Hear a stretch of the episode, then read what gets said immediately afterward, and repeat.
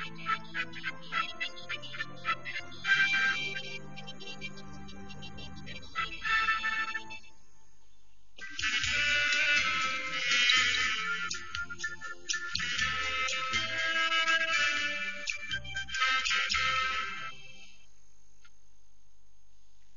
众朋友您好，欢迎收看我们的《天津史话》节目。在这期节目里，我们将给大家介绍被称为中国古代四大美女之一的王昭君。昭君出塞的故事在中国已经流传了两千多年，而历史上真实的王昭君究竟是怎么回事呢？据史书记载，公元前三三年，汉武帝将宫女王昭君赐予匈奴呼韩邪单于为妻，成就了汉匈友好的一段佳话。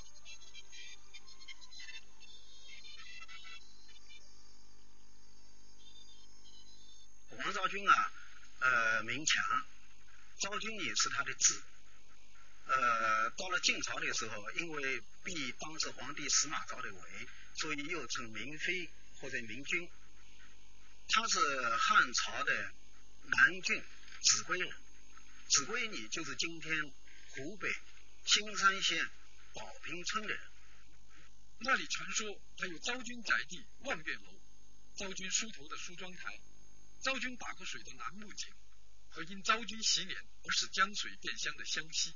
这片秀丽的山水，不仅养育了一位伟大的爱国主义诗人屈原，也养育了美丽勇敢的王昭君。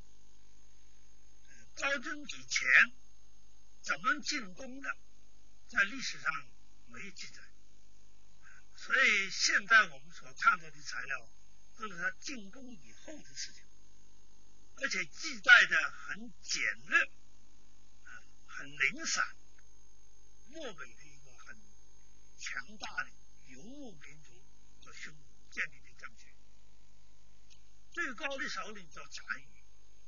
那么当时正好匈奴内部啊发生这个两兄弟啊争这个单于位置，当时在位的是叫呼韩邪单于，呼韩邪单于的哥哥叫直支单于，搞一个突然袭击，就把这个呼韩邪单于给打败了，他占领了这个单于地。呼韩邪单于没办法的往南走，南面又怕汉朝打他，所以他这一想啊，不如赶紧投到汉朝去。所以他亲自跑到长安朝见汉元帝，在朝见期间要求汉元帝，是我愿意当汉家女婿。说汉元帝这个人，我觉得是很有政治头脑，所以就答应他，所以就传旨后宫，让谁愿意出塞嫁给呼韩邪单于。那么当时啊，昭君因为入宫数岁，知闺怨不得见玉。所以心里很不痛快，所以他报名。所以昭君出塞是自愿。电视剧《王昭君》生动而形象地表现了昭君主动请行出塞的故事。宫女王昭君叩拜皇上。王昭君的在宫廷当中身份是代诏，代诏这个身份是比较低的。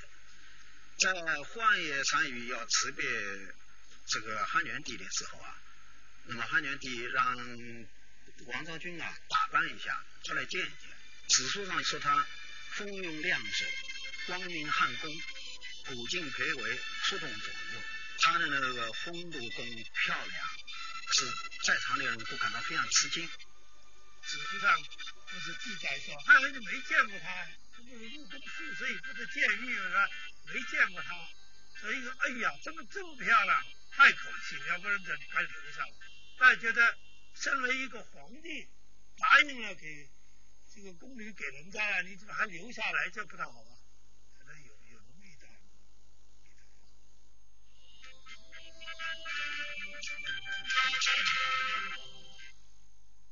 王昭君以她主动请行的胆识大方美貌的仪容。不仅为汉宫增添了光彩，也赢得了呼韩邪单于的喜爱。呼汉世代和好，草原永得安宁。万岁！昭君到了漠北单于厅以后，呼韩邪单于把他封为宁府燕子。就是说燕字是匈奴话妻子的意思，就是我能够娶一个汉朝的女子来，那么从此匈奴胡子是匈奴了，呃，这个部族就安宁。汉朝方面也很重视。王昭君出塞啊，是在公元前三十三年。皇帝为了纪念这件事情的重大意义，这里把建造六年改成景宁元年。景宁也是可以当边境讲，也可以当做中中语讲，就是意思就是说，呃，边境安宁，或者是匈奴跟汉朝的关系啊，终于就是说安宁。一方是册封灵湖燕制，一方是下诏书改元晋陵。从出土的西汉末年的瓦当上，也可以看到“单于和亲，长乐未央，天享单于”等字样。由此可以推测，对于经历了一百五十多年战争的双方来说，王昭君出塞与匈奴和亲，的确是符合当时汉匈两个民族利益、符合人民愿望的一件盛事。而昭君出塞，也确实促进了民族和好、边疆安宁。傅汉也才逃到汉朝来以后。一直到王莽这个时期啊，有六十多年之间嘛，边城燕闭，这个平静呢就可以啊晚一点开关门了，牛马不远，老百姓呢也不要这个晚上睡觉都拿着武器说打就打，有这么几句话，所以这个当然也跟昭君出塞有关。如果当时啊。汉元帝没有政治远见，不答应昭君出塞，那么汉匈之间的关系不出乱子也要引起误会，也要引起。王昭君她主动要求到嫁到塞外异乡去，同时就是要在那儿生活下去。匈奴就是现在所在的地方啊，跟长安相距啊，它有三千多公里。王昭君嫁到那儿去以后啊，完全就是要过一种游牧民族的生活，无论在气候、在生活习惯、在吃的穿的方面啊，差异是很大的。那么这个对于江南地区出生的一个如弱少女来确实不是件容易的事。王昭君承受了这一切，并且在匈奴住穷庐，披毡裘，食畜肉，饮酒闹，过了大约三十来年的游牧生活。在这期间，她的遭遇。也有过转机。按照汉朝一般的规矩，啊，一般女子被挑选进宫，估计都在十六岁左右。那么十六岁就上到十六岁，进宫数岁就是三几年了，那么就十九岁。十九岁以后再出塞，他出塞两年，发言他已经死了，那么加起来是最早二十一岁。他就写信给当时的皇帝汉成帝说。现在胡汉业善于死了，我的任务也完成了，我是不是可以回到我的这个就是汉朝家乡了？后来那时候汉元帝已经死了，是到汉成帝。这个汉成帝呢就觉得，如果他要回来的话，违反了人家的风俗习惯，他影响了两个民族的关系，所以就给他回正职了。叫做从福俗上面，这，是尊重当地匈奴人的风俗习惯，这样子我们不要。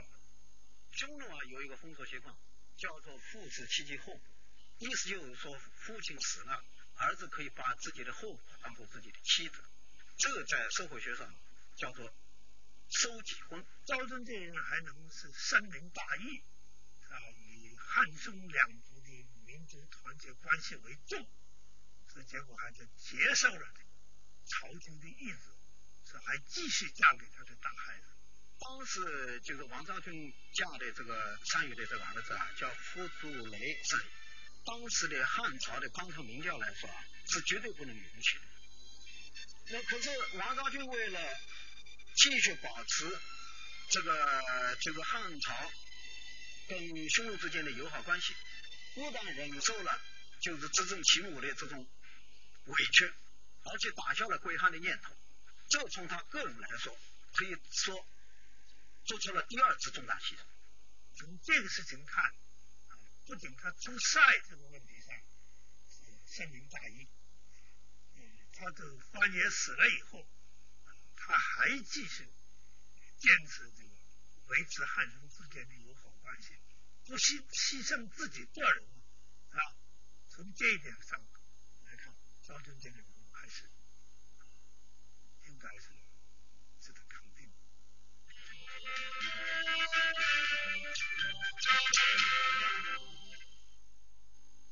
前二零年，胡祖磊单于去世，昭君和他一起生活了十一年之后，从此寡居，这时的王昭君大约三十多岁。此后，关于王昭君的死和死的地点史无明文，仅有唐代的王昭君电文称，昭君死后，汉哀帝曾派使者杨绍贞前去吊祭，由此判断，昭君可能死于汉哀帝年间，也就是公元前六至一年。至于王昭君死于何处，当以如今的蒙古国首都乌兰巴托附近为师。昭君出塞以后啊，他跟忽必烈单于曾经生过一个儿子，叫伊图之亚斯，后来在争夺单于王位的这个斗争当中被人杀死了。那么后来就是说，王昭君从吴去嫁给了这个傅祖雷单于以后，又又生过两个女儿。西汉末年。王莽篡权后，错误的对待匈奴，引起了新的汉匈冲突。他的大女婿、小女婿都是当时匈奴的当权人物，都是掌握掌握权力、很大权力，所以他们出来调停，所以结果没有发起发生王莽中原跟匈奴的战争。后来相当长一段时间当中，王昭君的后代为了汉朝跟匈奴之间的友好关系。又做了很多工作。两千多年来，王昭君这个名字见诸于史籍的文字记载并不多，更多的是出现在历代文人墨客的诗词、歌赋、戏剧、小说中，并且大多被写成悲剧性的人物。流传最广的故事是说王昭君受画师毛延寿的陷害，而不得不被迫出塞和亲。从历史的角度来说，毛延寿这个人物是不存在的。这是到了元代，马致远写《汉宫秋》的时候，为了渲染汉元帝跟王昭君之间的恋爱故事，在杜撰了这么一个人。一九七八年、七九年前后，呃，曹老不是写那个王昭君几本画卷，曹老就跟我说，看我要把王昭君从一个悲悲切切的人物，写成一个欢欢喜喜的人物，呃，从那时候开始。国外呢也有人研究，现在我们所知道的，反正是德国、法国、越南、日本都有，其中啊，呃，研究的比较多的、比较有成就的，应该算是法国。在巴黎有一个第七大学，叫巴黎第七大学，其中有位博士，他就是因为研究王昭君取的。他写了一本《王昭君研究》，用发文写，分量相当大。无论昭君出塞是喜是悲，但他的故事已经在人间被一代一代传颂。王昭君的坟墓在内蒙古远不止一两座，在他住过和走过的地方，人们用黄土为他堆起祭坛，其中以呼和浩特市南郊大青山脚上的青冢作为著名。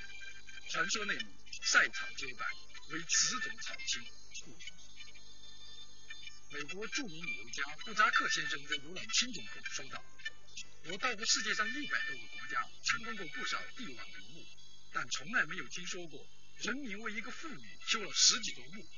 从这事实本身就可以表明，王昭君是一位伟大的女性，她为人民做出了贡献，人民热爱她。”